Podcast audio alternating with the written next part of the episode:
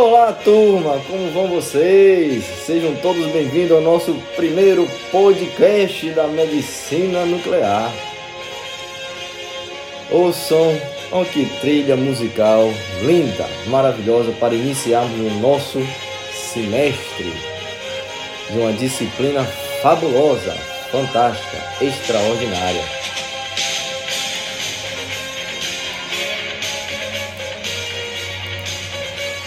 Vamos dar início hoje com o nosso primeiro encontro com a história da medicina nuclear e suas aplicações. Vou dar alguns spoilers do que está por vir né, sobre o nosso Screenquest, sobre as nossas atividades diagnósticas, nossas atividades de consolidação. E não deixem de visitar nossa biblioteca virtual e dar uma olhada nas nossas referências. Né? Agora que você está mais perto da formação, que é um profissional em formação, vamos juntos continuar nesta longa jornada no campo da medicina nuclear. Eu sempre digo, sempre no, no primeiro dia para as minhas turmas, não existe combate fácil.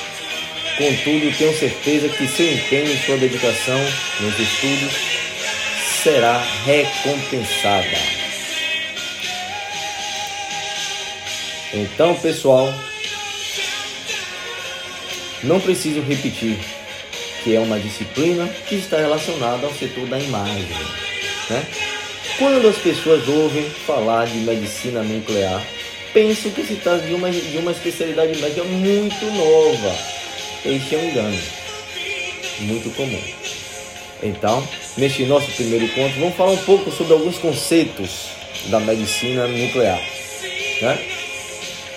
Pois bem, é uma especialidade médica, sim, que se ocupa das técnicas de imagem, diagnóstico e terapêutica, utilizando materiais radioativos, radiofármacos. Não é isso? Radiofármacos. Então temos que entender a farmacologia. Vamos estudar um pouco da química, da física das radiações, sobre os efeitos biológicos que causam no nosso organismo. Né?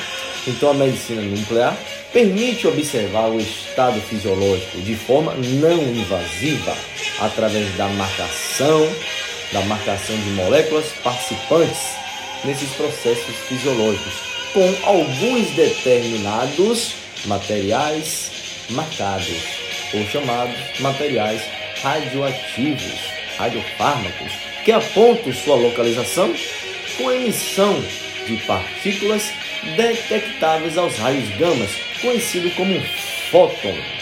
Então a medicina nuclear faz uso desses métodos para se realizar um diagnóstico e também no decorrer do tratamento. Né? Então o objetivo da disciplina é capacitar os profissionais que atuam ou pretendem atuar na medicina nuclear ou da radiofarmácia, visando esclarecer aos participantes sobre os princípios físicos, sobre os princípios químicos, as terapias, as medidas de proteção radiológicas e, possivelmente, o diagnóstico e tratamento. Né? Mas afinal, mas afinal, como e quando a medicina nuclear começou? Opa, esse é um spoiler para o Quest. É uma pergunta muito difícil, mas vamos tentar responder no Quest. Não se preocupem, que eu estarei lá. Né? vocês vão ver que ao longo dos anos alguns estudiosos né, descobrem, né, fazem certas descobertas com alguns materiais radioativos, como foi o caso do, do casal Cuvier em 1896. Opa, olha o que, que me lembrou? 1896, que a descoberta dos raios-x foi em 1895 pelo pesquisador Rottgam. Então, em 1896, já se estavam estudando materiais radioativos. Olha, olha que fantástico! que no século XIX, vários pesquisadores, né? Então vamos contar um pouco da história.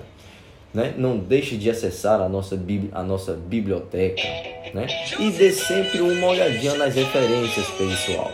Né? A história ela nos faz aprofundar nos conhecimentos, nos faz viajar a pegar um trem né? e voltar ao tempo passado e nos aprofundar tanto, né? e faz com que nós estejamos lá. Então, o texto base fala muito sobre esse processo histórico, né? Logo depois da descoberta em 1896 dos raios-x, em 95, né? E em 1896, o físico francês Becquerel, né? Vocês, vocês vão ouvir isso, iniciou os estudos de substâncias radioativas sobre as plantas sendo fundament, foi, foi, foi fundamentado na medicina nuclear. E aí observe que no decorrer do texto, que em 1913 foi desenvolvido pelo químico George Hansecker, né? E em 1927, Heinz, que inventaram uma solução aquosa contendo radônio para medir o auxílio de detectores de radiação. Então já nos anos 50, já foi possível observar as primeiras imagens de substâncias, a distribuição dessas substâncias radioativas no corpo humano por um centígrafo retilíneo, carinhosamente chamado de pica-pau, que não é o pássaro, certo?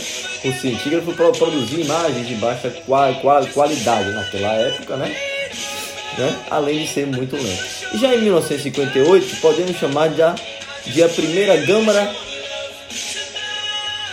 Câmara, nome dados hoje aos equipamentos da medicina nuclear.